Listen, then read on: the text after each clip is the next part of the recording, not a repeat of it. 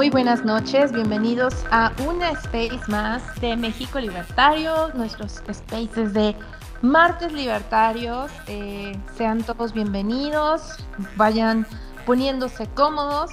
Como sabrán, tenemos una noche más para platicar, para eh, intercambiar ideas y sobre todo para escuchar expertos que nos van a hablar eh, sobre temas que pues nos preocupan y nos interesan a los mexicanos en estos momentos. Eh, y bueno, primero, antes de, ir presentándoles a nuestro invitado, eh, compartirles un poco de lo que está haciendo México Libertario.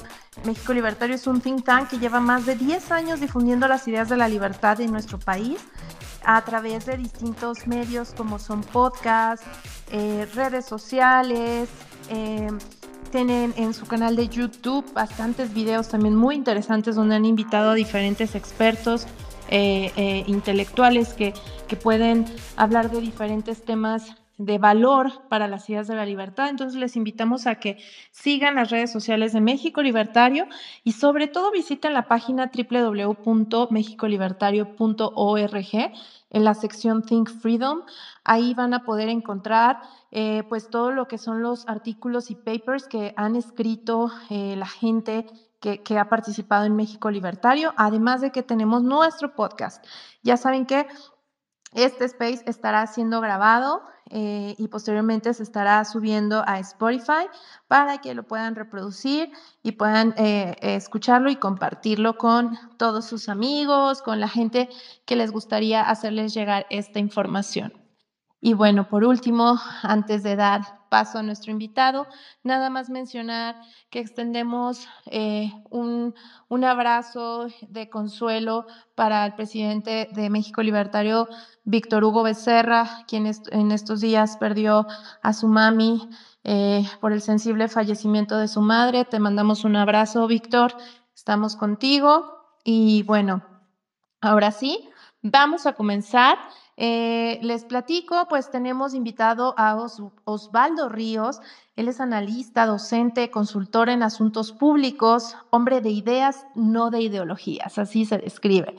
Cree en la libertad, la democracia y el Estado de Derecho y sobre todo ama a México. Eso es todo. Muy buena descripción. Hola. ¿Qué onda, Osvaldo? ¿Cómo estás? Buenas noches.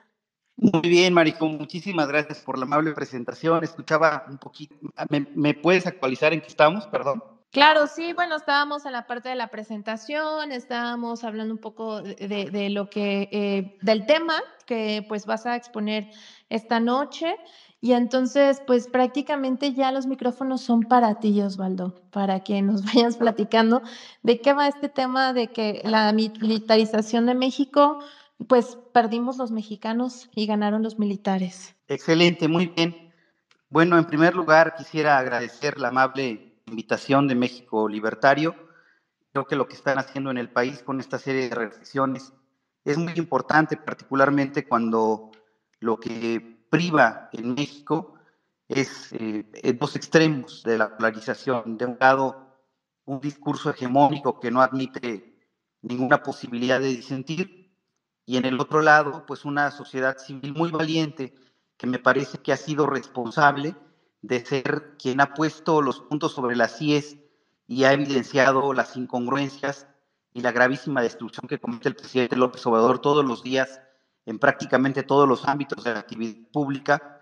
Y creo que allí, en estas dos fuerzas, está centrado el debate público nacional y lamento muchísimo que los partidos políticos hasta el momento no sean capaces de interpretar que, lo que está ocurriendo y lo que está deteniendo la destrucción de México viene justamente de personajes como Víctor Hugo Becerra, como Desiree Navarro, como Denis Dresser, como Chumel Torres, como Carlos Loret, como los anónimos de Guacamaya Leaks, como Elena Chávez, como tantas y tantas personas que sin estar en la política partidista están contribuyendo a construir una narrativa distinta a lo que está pasando en México y que creo que no está siendo bien interpretada por los partidos políticos. Eso me parece de entrada, hay que decirlo, porque en la imposibilidad de, entender bien lo que ocurre abajo en la sociedad que, que no creemos que México esté bien y que no creemos que la única posibilidad sea resignarnos a que México se vaya al precipicio sin que no se pueda activar ninguna acción política eficaz en contra de la destrucción del país, pues eso es lo, importante es generar estos espacios para que no, no se diga que no hay alternativa o que no se diga que no hay ideas respecto de cómo deberían ser las cosas en México. También le mando un abrazo afectuoso a mi querido amigo Víctor Hugo Becerra por, por el sensible fallecimiento de su señora madre. Víctor, mi cariño y mi amistad como desde hace tantos años, igual intacta como siempre. Y bueno, entrando a la materia, yo quisiera compartir algunas consideraciones de inicio y luego algunas reflexiones sobre el tema al que nos convoca. ¿Por qué en México ganan los militares y pierde el país? Por varias razones. Entonces yo primero voy a hacer una exposición de qué ha ocurrido para que lleguemos al punto actual coyuntural de la extensión de la presencia militar en tareas de seguridad pública a través de la reforma constitucional que penosamente se consolidó aprobada por el Senado de la República en días pasados pero ¿por qué hay una suerte como de, esquizofrenia nacional para entender que por una parte el presidente de la República empodera cada vez más al ejército y a los militares, pero al mismo tiempo los degrada a niveles nunca antes vistos en la historia nacional? Lo primero que hay que decir es que este ejército, un ejército ya más que centenario, tiene un origen constitucionalista y tiene un origen civilista. Este ejército que hoy tenemos, este ejército moderno, es decir, al, ejército del siglo XX, que nace el 19 de febrero de 1913, no podemos dejar de reconocer que su origen histórico es un grito contundente en contra del asesinato político que es un golpismo eh, perpetrado por Victoriano Huerta en contra de Madero, y la defensa constitucional que hace el presidente Venustiano Carranza y que incluye en el decreto 1421 del gobierno de Coahuila la creación de un ejército que tiene su origen en la defensa de la soberanía nacional y las instituciones públicas desde una perspectiva constitucionalista. Por eso es tan grave que hoy día sea justamente a través de una eh, perversión constitucional que se le imponga al ejército una tarea para la cual no fue creado, pero que además esta imposición presidencial pone en peligro muchas cosas que al final voy a, voy a retomar.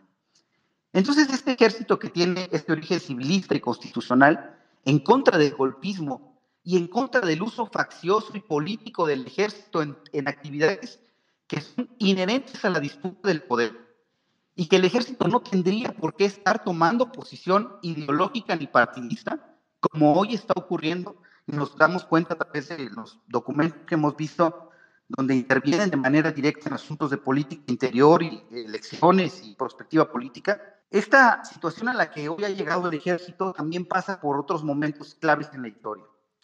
En la fundación del Partido Nacional Revolucionario, que es, eh, según Arnaldo Córdoba, la corporativización de la Revolución Mexicana para solucionar pacíficamente el, el quién accede al poder presidencial, en 1929, incluyó, por supuesto, a los militares.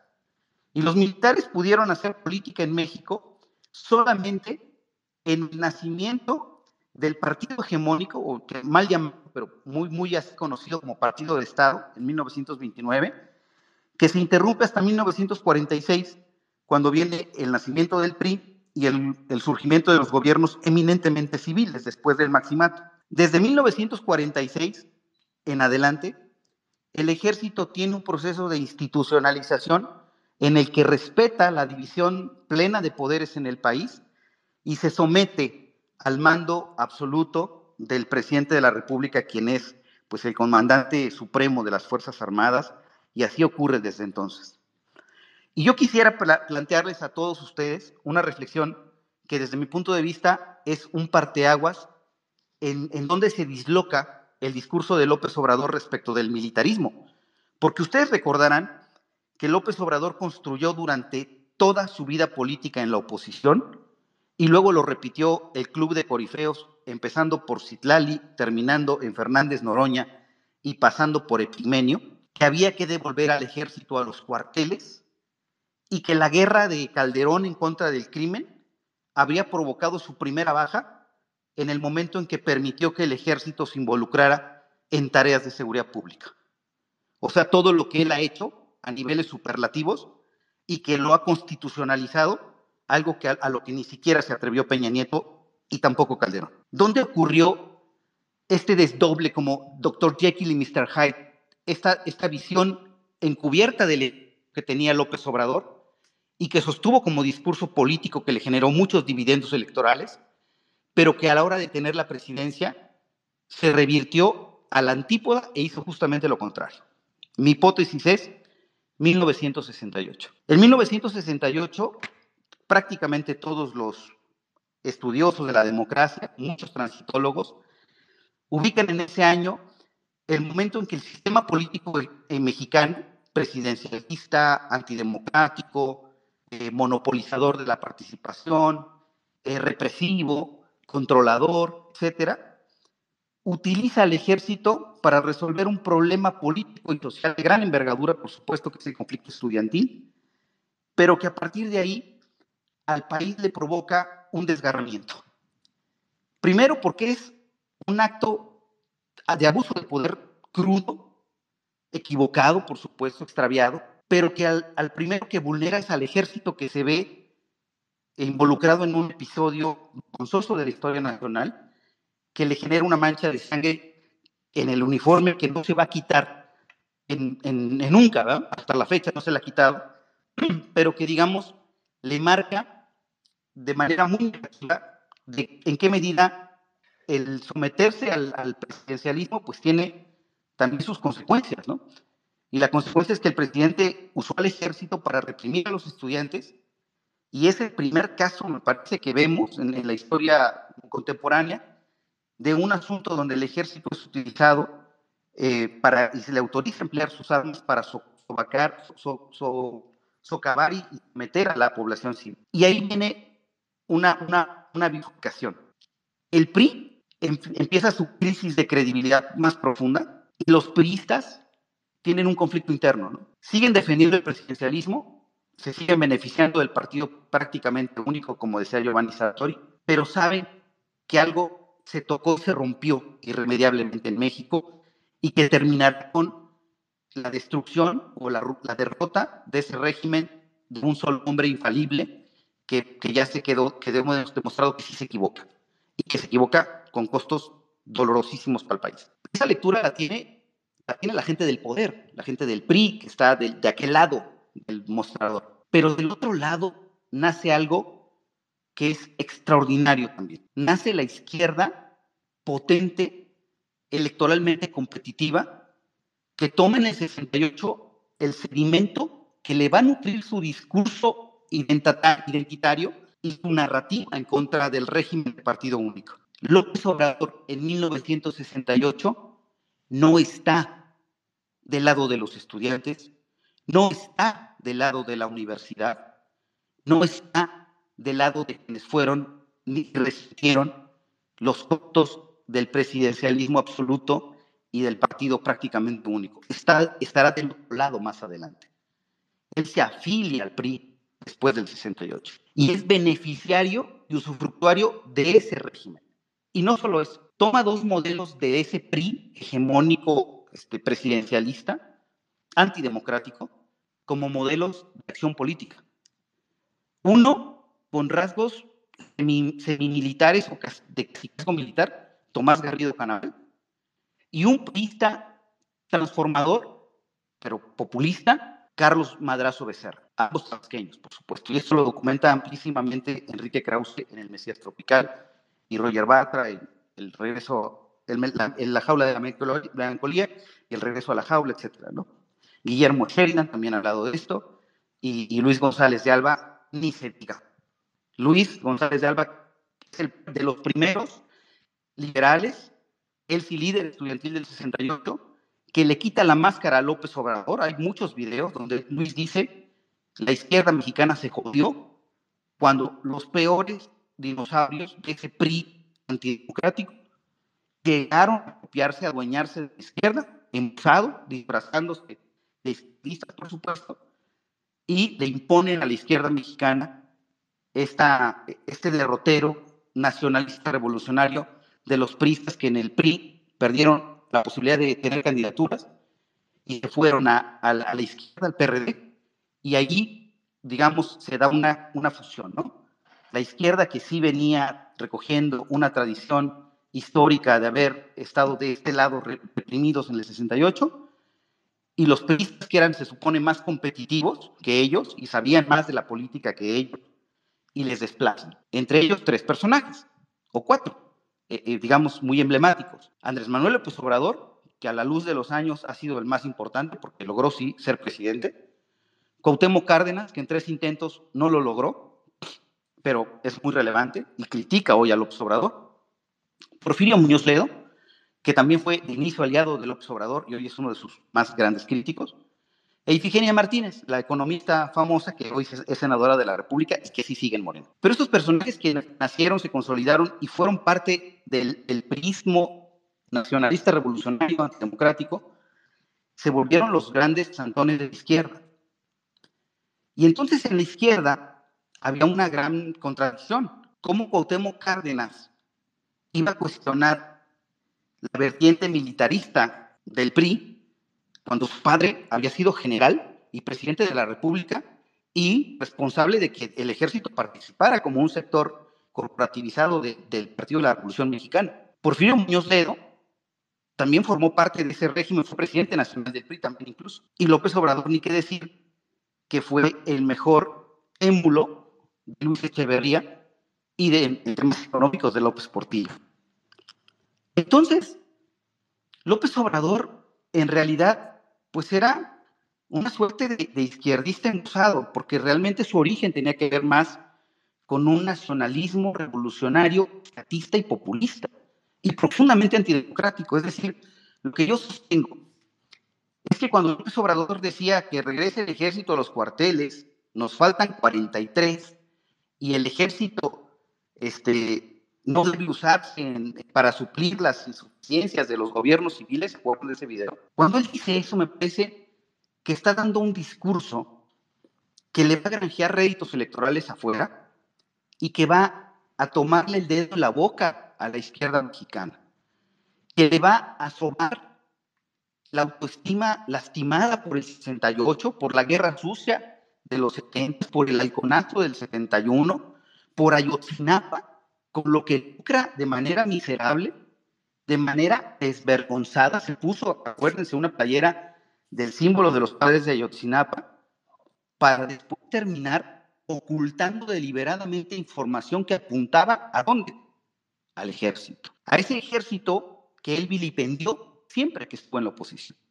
Siempre estuvo lastimando discursivamente al ejército y diciendo que era un error que el ejército tuviera esas tareas en el país. Yo lo que creo es que López Obrador siempre pensó, siempre pensó que si un día tenía el poder iba a hacer lo que hoy justamente está haciendo, pero no podía decirlo, porque decirlo podría ser un discurso muy comprensible para un dinosaurio priista como Manuel Bartlett, pero no para él que abanderaba la, la izquierda. La gran perversión de, este, de, esta, de, de esta situación que pasó en 2018 eso y Manuel Barley también está deslado con López Obrador. Y que López Obrador está ejerciendo el poder como presidente, usando al ejército como el cuarto poder en este país. Porque lo cree, porque no le molesta, porque tiene un, una simiente autoritaria, porque tiene una mentalidad represiva y autoritaria. Y claro que le encanta usar al ejército para esos fines, ¿no? Y verse empoderado por el ejército.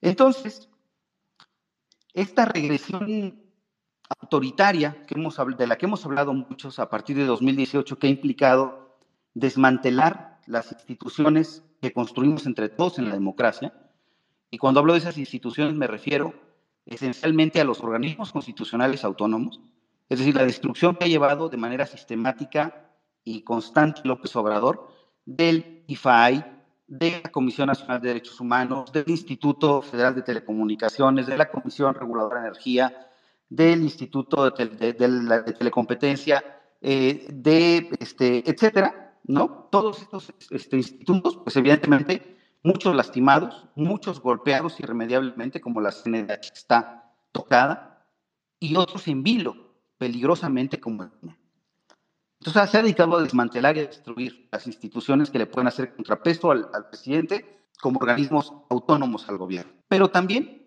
me parece que muy grave ha sido la regresión que hemos visto en la Corte. Es decir, el camino de la lucha por la independencia y la autonomía del máximo órgano jurisdiccional del país, a partir de la llegada de López Obrador, con el chantaje y la extorsión descarada a Medina Mora para que se fuera, so pena de que le pasara lo que le ha pasado a otros que hemos visto como Rosario Robles o a Gordillo, que la usa la limón para dar la vuelta cuando le conviene y la, le, hace saber que no va a salir si no se somete al arreglo electoral y cuando ya los, tiene de ella lo que quiere, la vuelve a desechar, ¿no? Es decir, Medina Mora se tiene que ir porque sabe que el espacio va a ser para una fina López Obrador.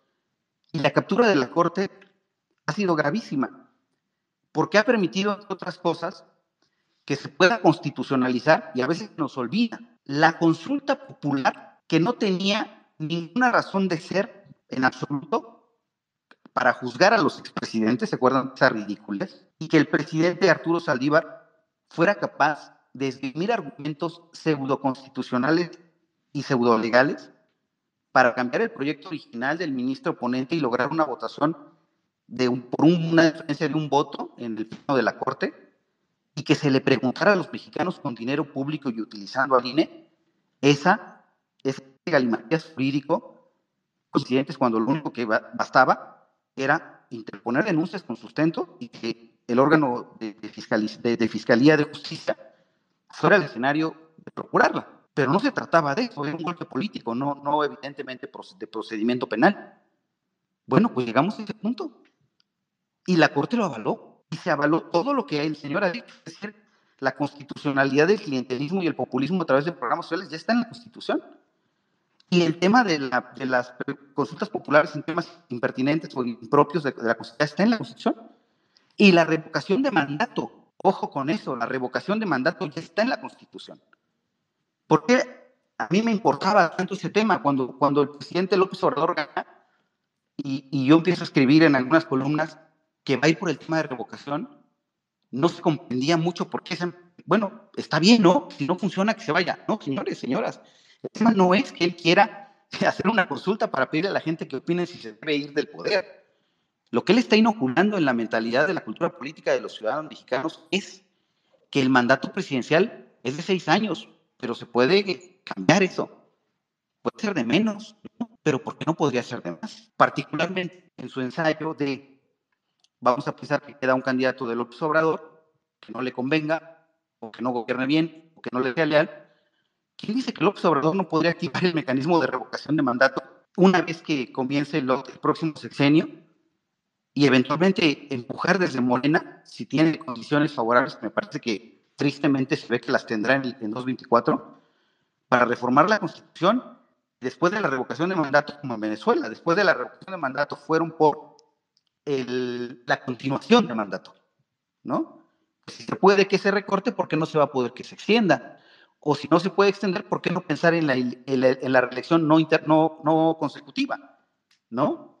Entonces, bueno, eso ya pasó. Entonces, esta captura de la Corte me parece peligrosísima porque incluso el presidente, recordemos también un poco de memoria, decretó el año pasado, con un acuerdo simple administrativo, pero no, perdón, este año, a principios de este año, que los proyectos estratégicos que estuvieran insertos en el Plan Nacional de Desarrollo, o sea, todo, todo puede caber ahí, en términos de obras de infraestructura y, comunicaciones, puedan ser declarados de seguridad nacional. Es decir, que los proyectos estratégicos del presidente no, puedan, no podamos conocer qué hay detrás porque son temas de seguridad nacional, cuando son simplemente construcción de obras a los que, a los que se le está metiendo el doble o en algunos casos el triple de dinero que se presupuestó originalmente.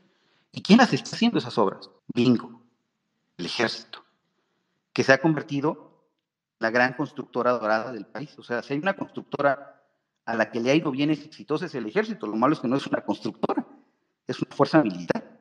Entonces, esta captura.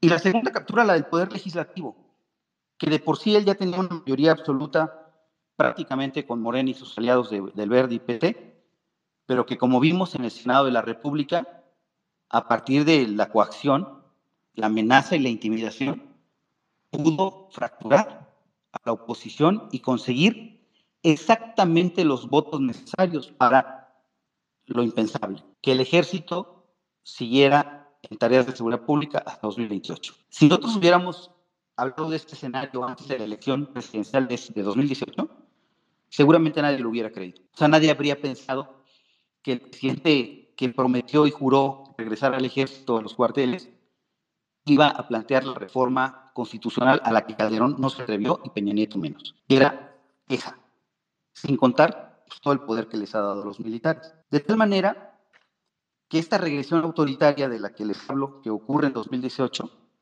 está también incluyendo, por supuesto, al ejército. Un ejército que desde el año 2000, con la transición democrática y la alternancia hacia el PAN, había sido un ejército con un comportamiento ejemplar. Hablo del respeto a los gobiernos civiles y de la, no injerencia en asuntos de política partidista.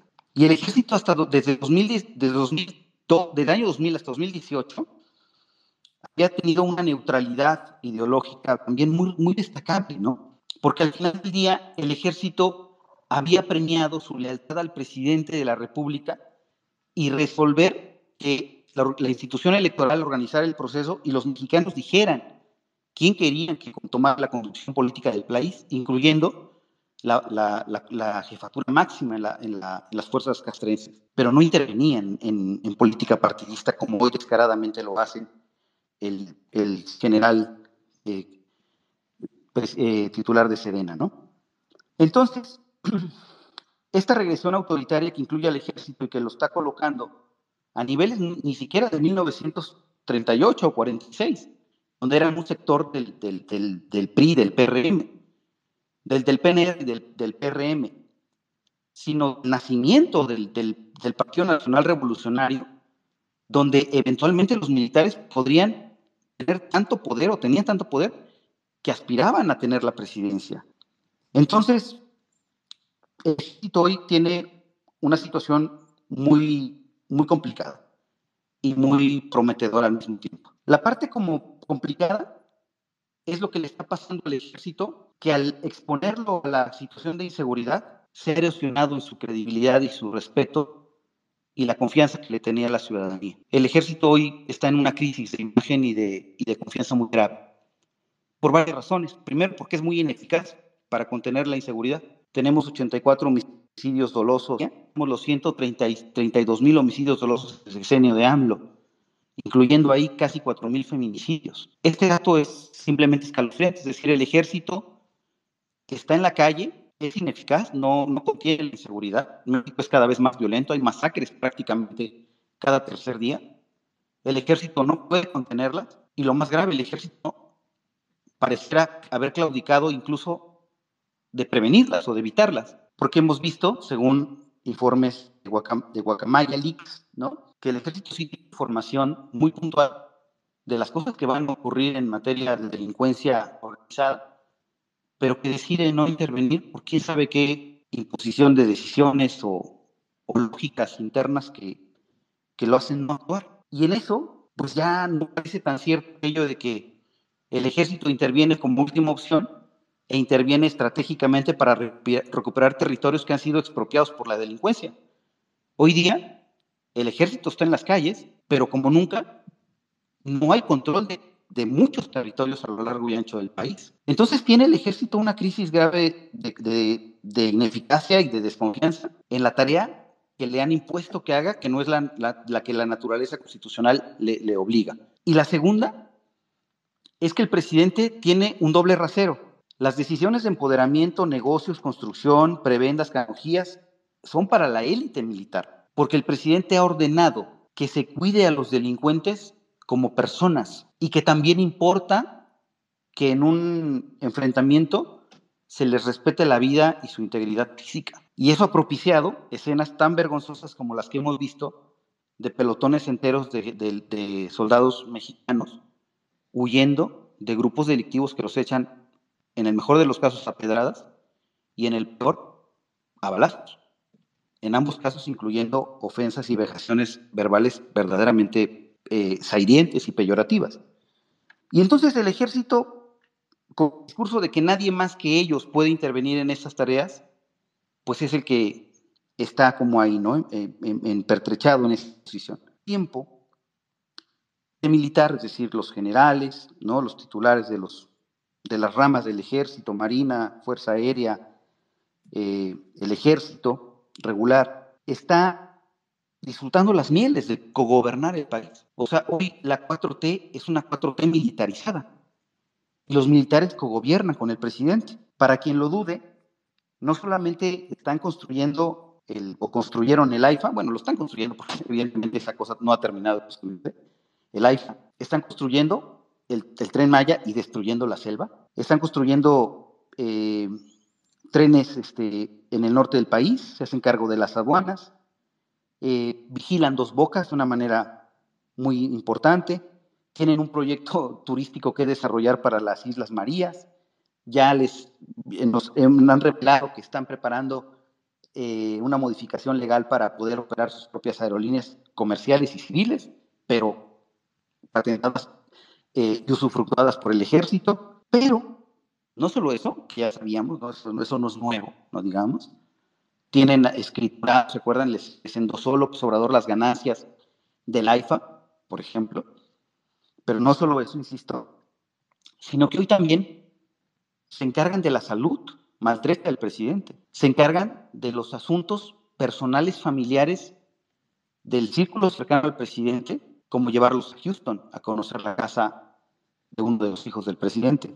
Y tienen información de todo lo que hace el presidente, pero además de vínculos de sus funcionarios con algunos grupos totalmente impresentables vinculados a la delincuencia. Es decir, Guacamaya Leaks le ha hecho a la Serena un daño brutal porque, no a la Serena, sino a esa política como intervencionista que tienen, porque aunque el presidente declaró que son asuntos de seguridad nacional relacionados con la construcción de los proyectos, pues de poco ha servido, ¿no? Sirve para dos cosas ese acuerdo ahora, porque ya se les metieron hasta la cocina y tenemos hoy información sensible de todos los asuntos que está viendo el ejército y la manera en que los está procesando y resolviendo, como los regalos del, secretario de la Defensa Nacional, los, eh, la atención médica que le prodigan al presidente, y seguramente vamos a ver otras cosas, como por ejemplo la participación del ejército en algunos asuntos internacionales, ¿no?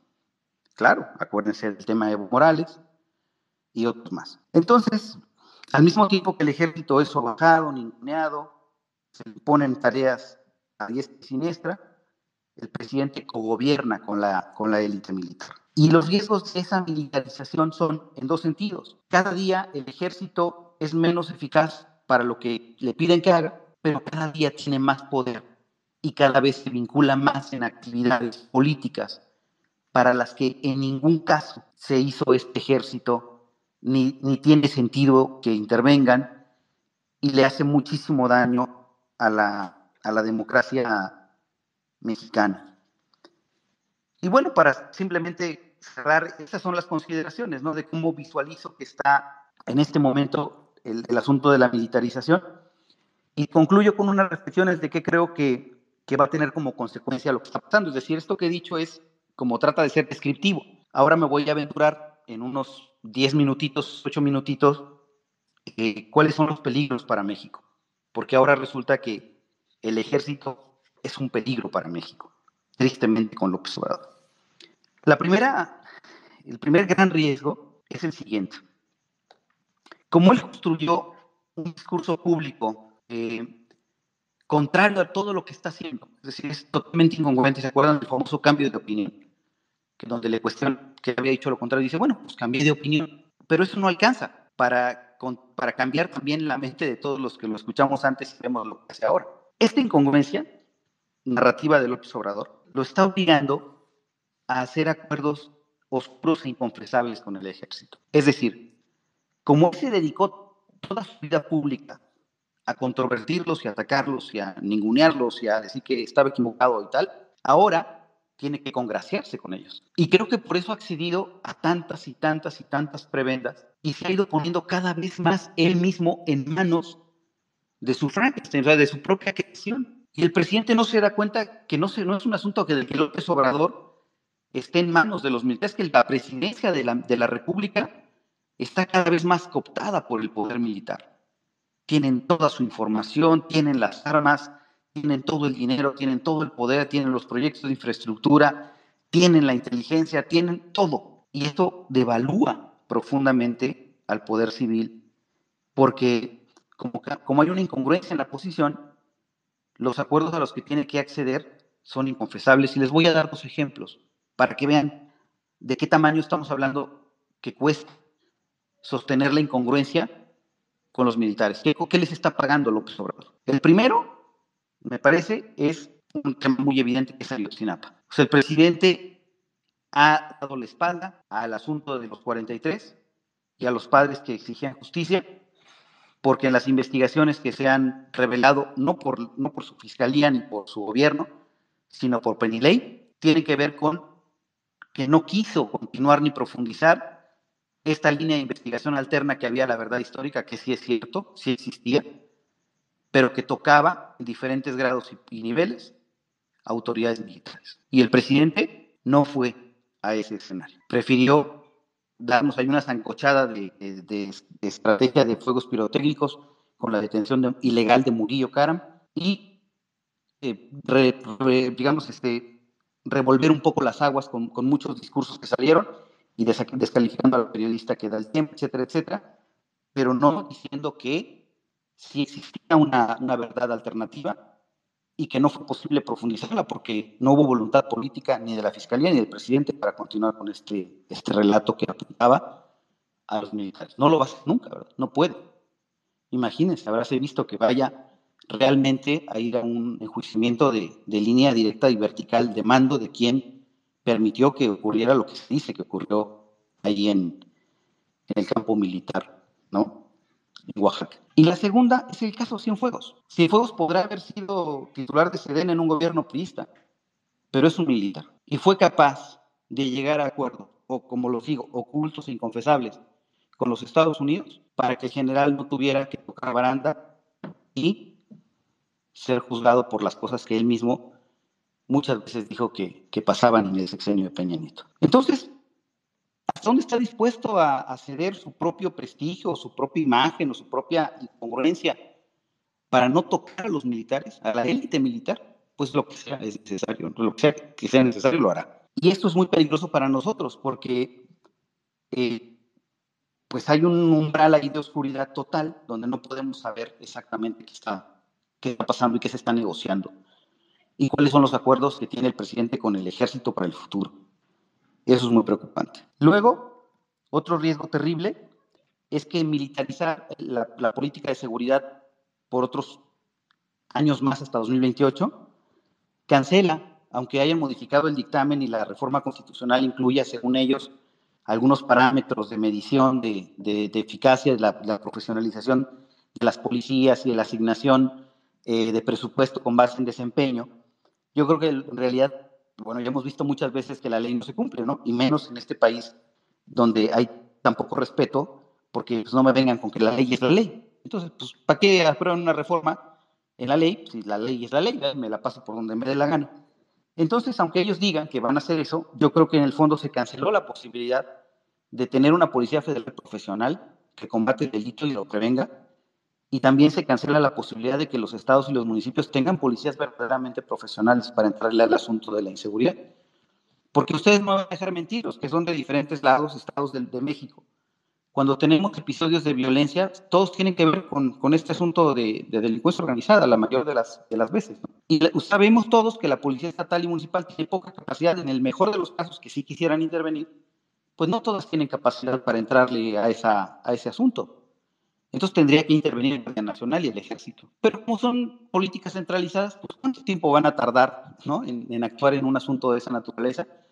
Pues además, como no son una, una, fuerza preventiva ni, ni proactiva de, de, inteligencia, son reactivos. Si coincide y es flagrancia, pues intervienen, pero generalmente es a toro pasado, ¿no? ¿Quién tendría que hacerlo? Pues las policías estatales y municipales en algún momento, porque todos estamos inermes a ese tipo de episodios. Pero me parece que al militarizar y al entregarle a los militares esa responsabilidad, se cancela.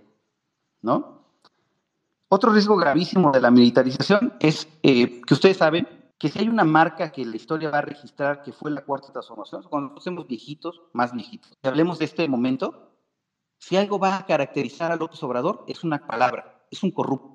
Y esta corrupción que tiene, o sea, que, que, que detenta la 4T, que es eminentemente corrupta, está contaminando al ejército. De tal manera que la corrupción está también corroyendo a, la, a toda la institución militar. Y imagínense esa combinación terrible, milicia y corrupción. Esa parte creo que pues está terrible. Eh, otra cuestión, ya las, las, últimas graves peligros de esta decisión que se ha tomado es que estamos, estamos construyendo en, en México, que es el de los militares, y pues que el riesgo es que terminen por no someterse al gobierno civil. Darles tanto poder, la pregunta obligada es, ¿quién se los va a ir reduciendo en el futuro? ¿Quién les va a ir quitando parcelas de decisión? ¿Quién les va a quitar rentas y prebendas? Cuando ellos son dueños de todo, ¿no? Y de las armas principalmente. Y finalmente, dos, dos riesgos que juntaría en uno para ya concluir, que son que la militarización, esta decisión que tomó el Senado, tuvo un efecto carambola terrible hizo pedazos la alianza opositora en México. No se dice, porque al final pues no lo decimos porque no nos gusta la idea de que la única posibilidad de competir que teníamos en 2024 parece que se fue. Porque la decisión que tomó Alejandro Moreno y algunos senadores del PRI, eh, me parece que el efecto inmediato es que destrozó la alianza opositora. Y sin el PRI, es decir, solo con PAN y PRD, pues la cosa prácticamente se ve ya echada a la suerte, ¿no? Muy difícil. Y me dirán, bueno, no, no, no seas tan pesimista, a lo mejor el PRI puede continuar en la, en la alianza. Y yo les diría, sí, pero ¿para qué? Si el desprestigio, la animadversión y, el, y el, el fraude, la decepción que le provocaron al país entero, se lo van a llevar con ellos a la coalición. Y nada te garantiza que no lo vuelvan a hacer en cualquier momento o incluso que lo hagan permanentemente estando en esa coalición, que sean funcionales al régimen y que vayan a la coalición solo para dinamitarla desde dentro. Es decir, ya no va a haber confianza de cualquier manera, aunque hubiera un frente opositor que incluyera al PRI. Ese es también un efecto colateral terrible, terrible de la, de la militarización. Y por supuesto que el presidente ensayó y qué tanto puede ensayar ir a una contrarreforma por, el, por la última esperanza que nos queda, que es el INE para garantizar elecciones libres. Pero finalmente, y ahí incluyo el último riesgo, es que suponiendo que no pueda capturar al INE, que no pueda postrar a los consejeros ciudadanos electorales y que el INE organizara nuestra elección de 2024, creo que lo previsible es que Morena arrase con todo el poder, el dinero, la estructura y habiendo hecho pedazos a la oposición, además de los acuerdos que son evidentes que tiene como Movimiento Ciudadano, que es una oposición leal. Tiene un escenario muy favorable pero vamos a ser hiperoptimistas, porque luego van a decir que soy bien pesimista. A ver, Osvaldo, pero si surgiera alguien de la sociedad, bueno, vamos a pensar en ese escenario. Que ocurriera el milagro de que alguien pudiera eh, aglutinarnos y, y, ser más o menos un candidato, candidata de consenso, donde todos aceptemos y lo, de lo aceptemos porque es la única posibilidad de ir a un escenario de, de competencia y eventualmente ganar. Eh, ¿El presidente va a respetar los resultados electorales? Evidentemente no. Y cuando no lo respete, ¿qué escenario vamos a tener de crisis constitucional? Por un lado, el INE diciendo que ha perdido Morena. Y por el otro lado, al presidente de la República diciendo fraude electoral. Y ahí, pues ya estamos en, en el final de la película. ¿Qué hará el ejército? ¿Garantizará la democracia constitucional, el orden constitucional, el respeto a la voluntad popular, en un caso excepcional donde lográramos con votos derrotarlos? ¿O honrará, honrará su, su pacto de lealtad inconfesable con el presidente de la República. Y se volverá faccioso, como ya lo es, se comportará partidista, como ya lo es. Y estos son, me parece, en esa reflexión cerraría, los graves peligros políticos, además de los intrínsecos, que tiene la militarización en el país. Y por mi parte, pues esas serían de manera muy general las reflexiones y pues muy abierto y muy atento a escucharlas y escuchar lo que ustedes tengan que aportar en este tema que de antemano confieso, seguramente se me han escapado muchas cosas, porque han pasado tantas que es muy complejo. Simplemente traté de ordenar un esquema que, que buscaba ser más o menos eh, descriptivo y luego prospectivo. Y nuevamente les vuelvo a agradecer enormemente el favor de su amable atención. Estoy a sus órdenes. Muchas gracias, Osvaldo. Pues eh, muy eh, nutrida y muy, muy completa la información que nos compartes. Eh, a mí me gustaría, antes de empezar a, otorgar la voz, porque ya por ahí tenemos algunas solicitudes de micro, eh, al inicio lo que platicabas acerca de cómo fue un tanto el contexto, el previo de, de, la, de la izquierda, esta separación, de cómo se vino dando este de, que no representaba la verdadera izquierda, este, el, el movimiento con, con, López Obrador. Y, pero mira, a mí me llama la atención porque a final de cuentas la izquierda en sí siempre tiene estos, estos contrapuntos o estos momentos en los que ni ellos se entienden. O sea, porque al final de cuentas el PRI es de izquierda, o sea, está afiliado a, a la Internacional Socialista, eh, el PRD también es izquierda, o sea, realmente en México, en, México hemos tenido pues en su mayoría izquierda, no hemos tenido realmente partidos que sean más orientados hacia la libertad, ¿no? Eh, actualmente, pues, ¿qué otros partidos tenemos? Movimiento Ciudadano también se declara socialdemócrata, que es hacia la izquierda, entonces... Eh, eh, tristemente, la, parte que, siempre se ha cargado más México es hacia ese lado y, hemos visto en, toda la historia, pues las consecuencias que tiene eh, estos pleitos que luego se dan mucho entre ellos mismos, ¿no? Porque si algo necesita la izquierda para estar en el poder es un Estado gigante, ¿no?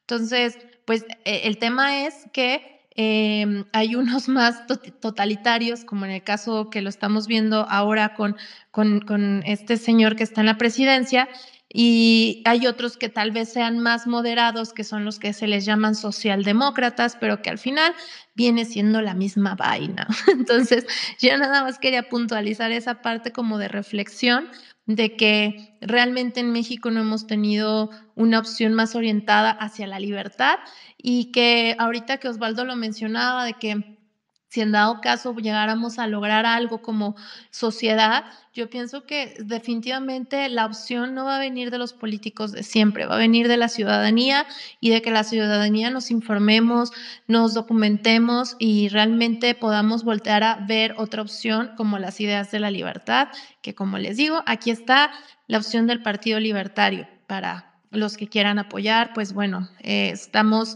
eh, buscando más fuerza ciudadana y sobre todo eh, eh, mexicanos que pues no estén esperando a que llegue un Mesías a salvarnos, sino que realmente nosotros nos toca salvar a nuestro país, ¿no? nada más quería como agregar eso. Muchas gracias, Osvaldo, y, ah, perdón, adelante. No, de, de, acuerdo, completamente con tu observación. No me refería yo tanto al aspecto ideológico, por supuesto sí, es, es estatista y, y proteccionista y demás. Yo me refería a, un poco más a la tradición política. Es decir, que esta izquierda, el Partido Comunista en México surge en 1919 y el PRD se funda en 89 y el PSUM, etcétera, que, que era un, un, camino histórico, no, más que ideológico, histórico de izquierda que venía un camino diferente al PRI, o sea, otra izquierda, no, no que sea diferente a la izquierda, ambas son de izquierda, pero es una izquierda como social, y la del PRI era una izquierda estatista, ¿no? De hecho, en el poder. Incluso hay un dato bien interesante, fíjense ustedes, que cuando nace el PAN en 1939, una de las partes del discurso eh, de Manuel Gómez Morín en la fundación del PAN es en contra de la intervención del ejército en asuntos de política, eh, política interior, ¿no? o sea, política partidaria. Esa es una de las vertientes que, dieron origen al PAN como partido civil, de derecha, es cierto, demócrata cristiano, es cierto, pero antimilitarista. Ese dato es bien interesante porque no sé si los panistas incluso lo tengan tan claro, porque podrían construir una narrativa bien interesante hoy día de que ellos, por ejemplo, en ese año son antimilitaristas en 29 y en 68 el PAN siempre fue crítico de, del uso también del ejército para reprimir movimientos, movimientos civiles, ¿no? Pero bueno, como bien dice Majo, hay una pobre cultura política de, de valorar las, las luchas de la libertad y, y, las luchas de la derecha, ¿no? Porque hay poca propaganda ahí, me parece. Nos falta mejor, mejor comunicación a quienes somos sí, liberales. totalmente. ¿no? No, y es que, ¿sabes? El, discurso sí se ha vendido muchísimo del lado de la izquierda, ¿no? Históricamente en México, pues hasta en las escuelas el adoctrinamiento ha sido totalmente hacia, la, hacia un tema este, de la izquierda, de que son los buenos de la historia, cuando realmente es totalmente lo contrario. Eh, y, y, pues ojalá que, que la gente se vaya enterando de eso, pero bueno. Vamos a empezar ahora sí con la ronda de preguntas. Eh, la primera que tenemos por acá, a Desiree Navarro, qué gusto tenerte por aquí. Buenas noches, ¿cómo estás? Hola, pues muy buenas noches. Es la primera vez que participo con ustedes, pero me da mucho gusto saludarlos. Algunos los conozco, a otros eh, pues los, los estoy viendo ahora apenas. Pero pues decirles que felicito muchísimo a a Osvaldo, es alguien a quien yo conozco, eh, quiero y admiro y por supuesto que eh, pues quería saber eh, su opinión acerca de la, de la militarización y por supuesto esta, esta cátedra que nos dio pues muy, muy real, muy atinada y muy acertada. Y pues solamente yo siempre mis comentarios son muy, muy cortos y muy puntuales, pues nada más decirles, ¿no? Que lo importante que hay que tomar en cuenta acerca de la militarización, para mi gusto, la verdad es que pues yo ya veo a los narcos, a la 4T y a la militarización como uno mismo, como si fueran socios, ¿no? Entonces, creo que sería muy importante darnos cuenta del grave error de lo que está sucediendo eh, y que pues la permanencia del ejército en tareas de seguridad hasta el 2028 eh, tendría que estar bajo varias condiciones, como es el retiro inmediato y permanente del ejército de las construcciones del tren Maya o de cualquier otra obra de la 4T, el retiro inmediato del ejército de la administración del AIFA y de las aduanas, la reconstitución de la Policía Federal, como, como bien lo dijo Osvaldo, en un plazo pues corto, ¿no? En, los próximos años, de una policía con equipamiento, disciplina, sustento jurídico para enfrentar a los ejércitos de la delincuencia organizada y por supuesto liberar a las Fuerzas Armadas de la orden de aguantar insultos, agresiones, vejaciones sin poder siquiera defenderse. Me, parecería, no sé, Osvaldo, ¿qué opina si los militares están también divididos ya en esta, en esta postura? Porque me parece que López Obrador quiere a los militares y al ejército y a la Sedena como un ejército propio. Eh, ha ido mucho más lejos cualquier otro de sus antecesores en el proceso de militarización en el país y sin embargo el país enfrenta la peor tasa de homicidios de los últimos 30 años. Eh, es, es, de verdad que lo, que estamos viviendo es algo increíble de creerse y pues esa es mi opinión básicamente, es, es el ejército de López Obrador para defenderlo, en caso de que no ganara las elecciones, que es lo que más me preocupa. Y si además eh, los militares en el 24 o en el 23 que hay elecciones eh, eh, participan en contra de la, de la sociedad civil, al igual que los narcos, al igual que la 4T, que tiene todos los recursos, que tiene todos los programas, la verdad veo muy, pero muy complicada la situación. Pero pues mi pregunta eh, básicamente para Osvaldo es, ¿tú opinas que eh, los militares están divididos en, estas posturas? Gracias, Quería decir muchísimas gracias, gracias, gracias por, por estar acá. Sabes que el cariño y la admiración son idénticas, creo que mucho más de aquí para allá. Y, y bueno, suscribo todos los apuntes que haces. Yo creo que algunos lo que levemente, creo que tú los profundizas más. Y respecto de la pregunta de si están divididos, yo te quiero decir esto. Claro que sí están divididos, porque no han sido pocos los testimonios de militares en retiro o en activo que se han atrevido incluso a eh, publicar este, cosas con las que no están conformes. e incluso también de, tropa, que también están diciendo que no les gusta el trato que les da el presidente. Pero aquí lo que habría que acotar es que eh, la, disciplina castrense, eh, que incluye que ellos tengan su propio eh, modelo de, justicia al, interior y pues una disciplina férrea de control, incluso al punto, ¿se acuerdan de, decir que de despedir o de mover a la persona que cocinaba para el presidente porque expresó comentarios desfavorables para la política de López Obrador? Pues adentro yo, yo veo muy difícil, si, si lo veo difícil que de afuera venga la exigencia de, que el ejército se institucionalice como, como debe ser, creo que internamente es peor porque ellos están todavía sometidos por, el, por la jerarquía militar y por la disciplina que les impone ser parte de, de, ese cuerpo. Entonces, creo que más bien nos tocaría a nosotros hacer evidentes esas contradicciones, las que estamos señalando, de que es el, el doble tratamiento que le da el presidente a la élite militar que le da, que le da la tropa, porque a, la tropa le da un trato indigno y muy desventajoso frente al crimen, mientras que a la élite la, da la papacha a niveles abyectos con tal de garantizar, como él cree, no sé si vaya a ocurrir al final, que, que se ha expropiado el ejército, que es una de nuestras grandes instituciones en la historia, en favor de un partido político y un movimiento ideológico. Entonces, yo creo que sí hay división, pero nos tocará mucho más a nosotros de la sociedad civil hacer evidentes esas contradicciones, esas incongruencias y alentar a que pues se animen de diferentes maneras a evidenciar la inconformidad que tienen de la manera en que les piden que vayan a dar la vida enfrentando narcotraficantes, delincuentes, pero eso, y que eso le granjea solamente eh, mayor nivel de complicidad a sus, a sus mandos superiores, ¿no? Y gracias de todo corazón por, por estar acá, deciré. No, muchas gracias a ti, Osvaldo. Y pues la verdad está complicado cuando la mayoría de las entidades de los estadios piden el apoyo militar porque no pueden contra el crimen organizado, pero pues la explicación está en lo que no, se ha hecho. ¿Me están, ¿Me están escuchando a mí? Sí, sí te escuchamos. Sí, sí te escuchamos, Osvaldo. ¿Tú nos escuchas? Se escucha. ¿Sí escuchas, Osvaldo? Creo que tiene problemas Osvaldo por ahí, porque yo sí te escucho decir eh, y lo escuché a él, pero no sé si sea problema de su conexión. A ver, Osvaldo, intenta de nuevo abrir tu micro.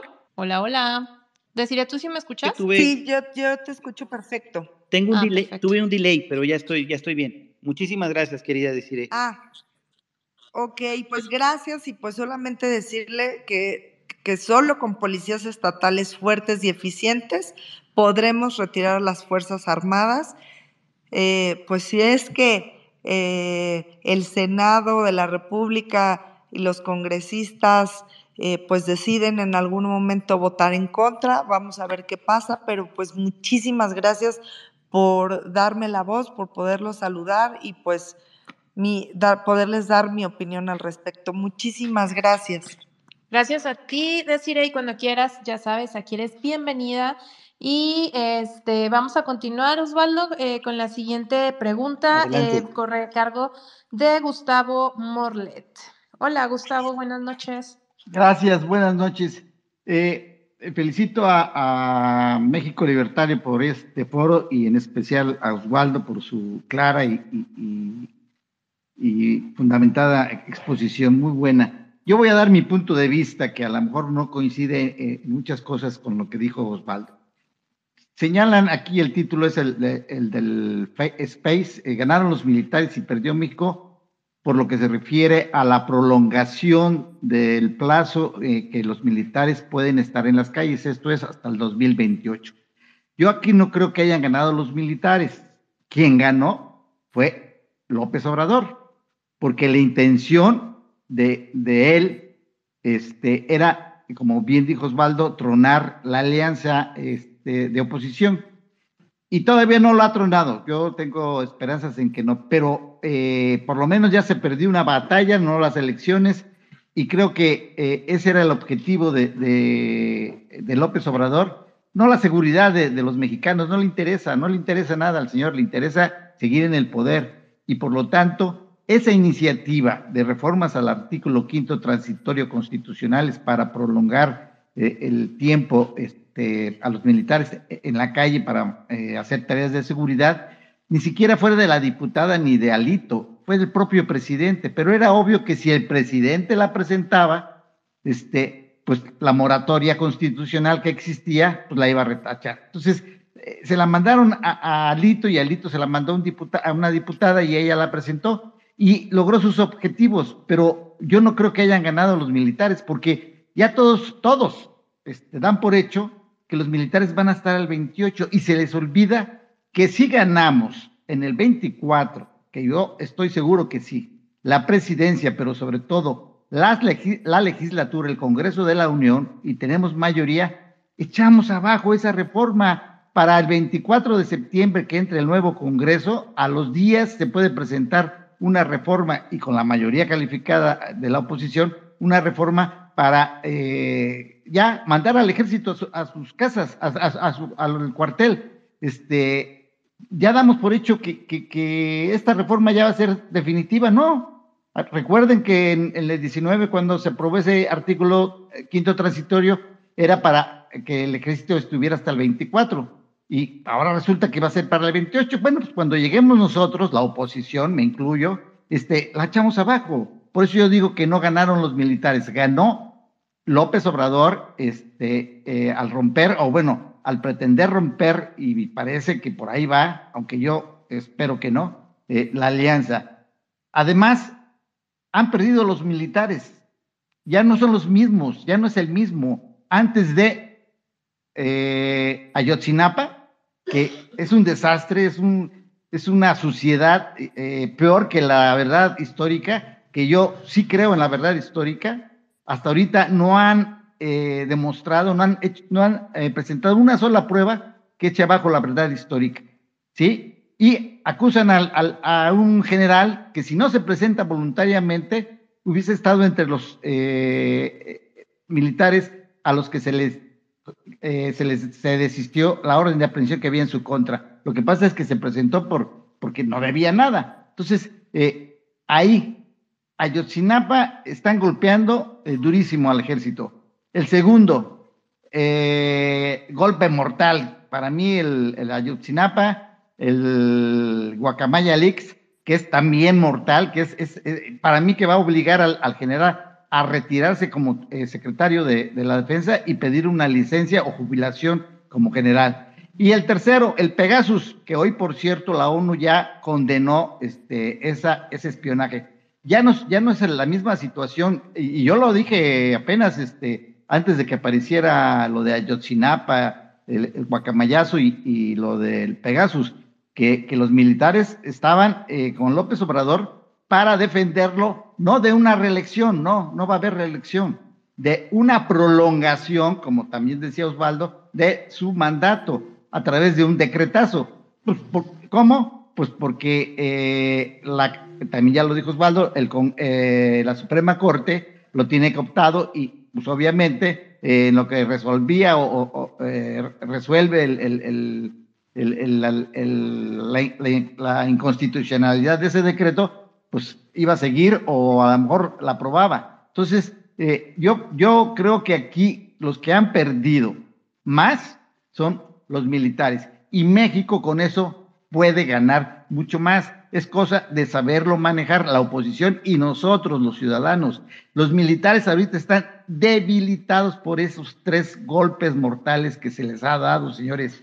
Eh, no lo hemos visto, no lo queremos explotar o no lo hemos podido explotar o no, o todavía este, no estamos explotando. Falta mucho, eh, son 21, según lo que leí, son 21 este, torres latinoamericanas de, de, hojas del piso a donde termina la torre, son 21 torres de, de hojas que, les, que le robaron al ejército. Imagínense todavía lo que falta. Por lo tanto, yo no creo que hayan ganado los militares yo creo que se están debilitando y tan es así que estoy casi, no casi seguro que el general va, va a, renunciar. Y como bien decía Desideri, Desideri eh, hay inconformidades. Hoy, hoy haciendo ejercicio en un campo, caminando, me encontré dos militares de rango, ¿sí? Eh, amigazos míos, que me, platicando de esto, me dijeron que hay inconformidad seria y mucha dentro del ejército. En primer lugar, porque el general eh, Crescencio es de los potros con menos antigüedad. ¿Qué quiere decir potros? Les llaman a los que, ingresaron a la escuela, al colegio militar, y es de los que eh, es el menos antiguo de todos los otros generales que tenían eh, derecho a ser nombrados este, secretarios de la defensa.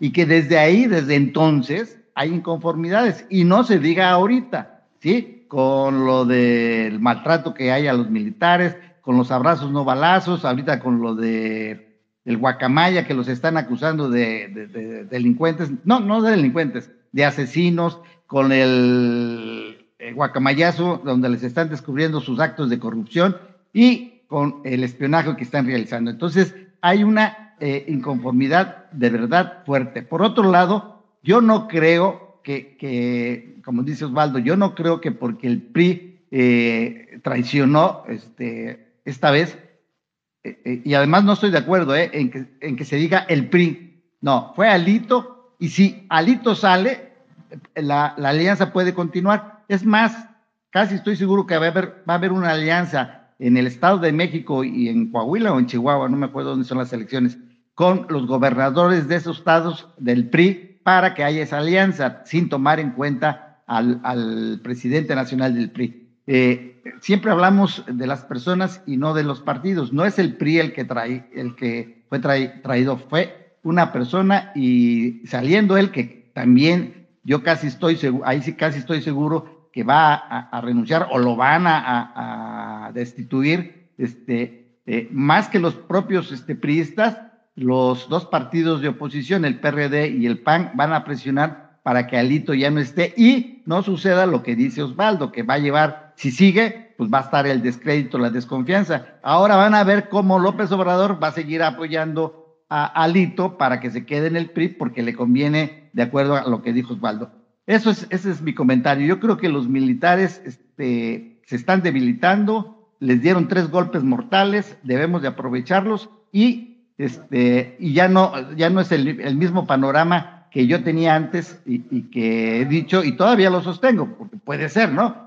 así como es de necio López Obrador, de que los tenga a su lado para prolongar su mandato. Ni siquiera, este, o eh, si hay elecciones, que yo lo dudo, eh, si sigue fuerte, fuerte los militares, si hay elecciones, que no reconozca cuando pierda y entonces haga lo que ustedes quieran, se nombra un interino de, obviamente, de Morena, al que diga, y, para eso tiene a los militares, para que lo apoye y en caso de, de revueltas o inconformidades intervengan los militares. Ese es mi punto de vista y muchas gracias. Muchas gracias, este Gustavo. Adelante, Osvaldo. No, bueno, yo, yo creo, gracias Gustavo por tu participación. Yo creo que no hay tantos disensos. Eh, eh, en muchos casos estamos de acuerdo.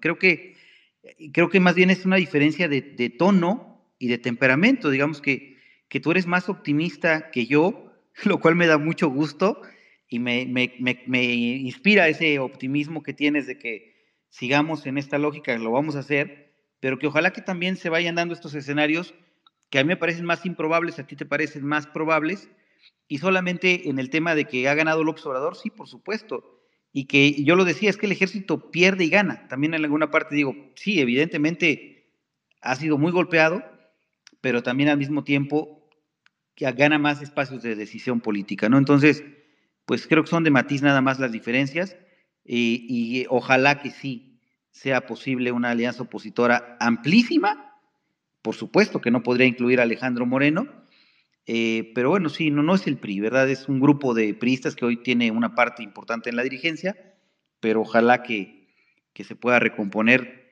y que incluso hasta Movimiento Ciudadano y todos aquellos que, que puedan sumarse, porque yo también lo he, dicho y deciré, no me dejará mentir, que pues los partidos que están son los que tenemos, no tenemos otros, ¿verdad? Eso es lo que hay y no vamos a poder probablemente armar uno de aquí al 224, entonces es bueno decir nuestras diferencias, pero al final del día, cuando haya que jalar parejos todos en una sola propuesta, porque además nada más tendría que haber una sola candidatura, deseablemente de la oposición, pues hay que sumarnos todos y dejar nuestras eh, pequeñas o grandes este, discrepancias a un lado, porque el mal mayor se llama Morena y López Obrador, y vivimos en una emergencia democrática nacional.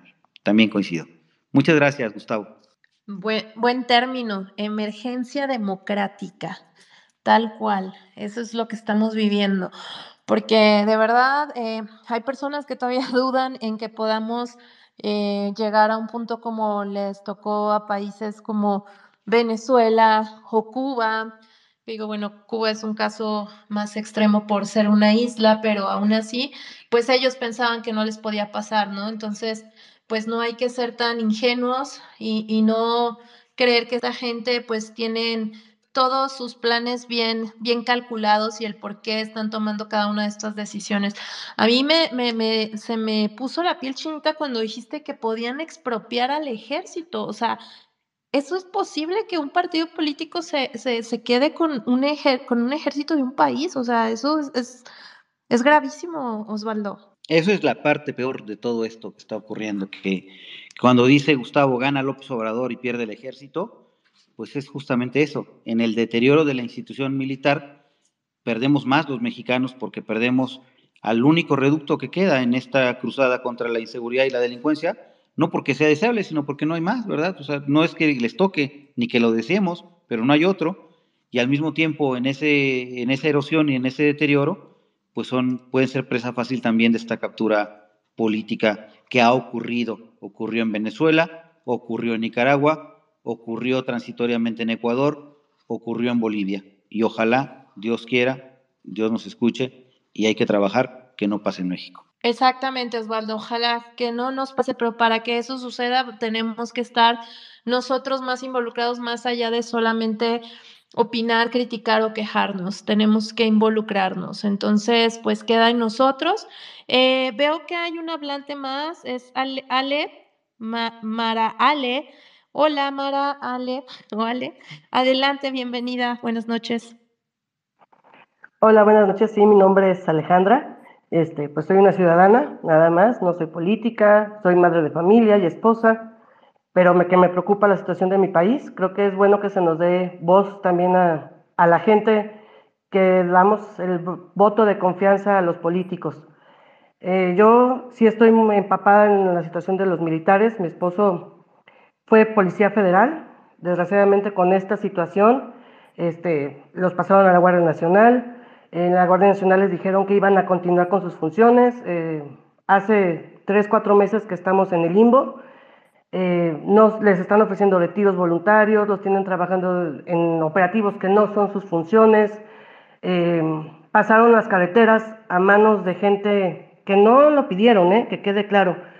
son chavos muy chavitos de 18, 20 años sin conocimiento alguno de leyes, muchos apenas saben escribir, este, lo hemos visto, creo que la mayoría que han visto en Twitter o en Facebook o eso, este, pues chocan a cada rato las patrullas, no saben tener relación con la gente.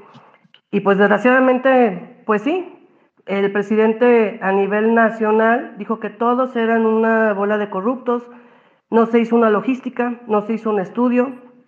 Mi esposo en su caso, bendito Dios, en 27 años de carrera nunca tuvo una queja, más al contrario tiene la preparación, la formación, tiene maestrías, tiene diplomados y es piloto aviador y de todos modos le dijeron no, eh, a nosotros ya no nos sirve dentro de la Guardia Nacional, ahorita está el retiro voluntario, tienes 27 años, la GENA te, te jubila, pero el ISTE no te jubila.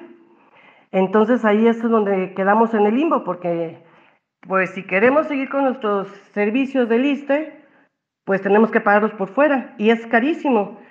Y si queremos continuar para no perder antigüedad, o bueno, mi esposo en su, trabajo, pues va a ser bajo condiciones muy rupestres, los tienen de una manera, de verdad lo digo, de corazón, eh, no sé cómo decirlo, de una manera mm, indignante. Esa es la palabra, indignante. Eh, los mandan operativos no correspondientes, no les dan casa, no les dan nada. Este, pues la verdad es muy triste esta situación, eh, que dicen que el, la militar no está ganando, sí, sí está ganando mucho, se les dio un presupuesto muy grande y la verdad la sociedad civil nos dejaron afuera en todos los aspectos. Ellos ya no tienen ni voz ni voto, ni la preparación alguna dentro de la dentro de la Guardia Nacional. Entonces, este, pues no sé, a lo mejor Eh, la gente civil, civil, civil, no lo sabe, no lo entiende, pero los que lo estamos viviendo sí es una situación muy fuerte y que nos está afectando de manera muy, muy grande. Muchísimas gracias. Muchas gracias. Y pues bueno. Gracias, Ale. Pues igualmente aquí todos los que estamos no, no vemos ni un solo político. todos somos este, ciudadanos. Este, pues, eh, Gustavo, por ahí puedes silenciar tu micro que, que está haciendo ruido. Este, y pues al final de cuentas, eh, todos los que estamos aquí estamos intentando también compartir eh, pues este sentir y esta información con más ciudadanos que se enteren realmente de la gravedad de lo que está sucediendo. Eh, lamentamos mucho la situación de, de, tu, de tu esposo. Eh, igual, pues en muchos otros ámbitos estamos siendo afectados con, con, este, con este gobierno y pues definitivamente no queda otra más que unirnos. Yo no veo otra, otra alternativa. Osvaldo, ¿tú qué opinas?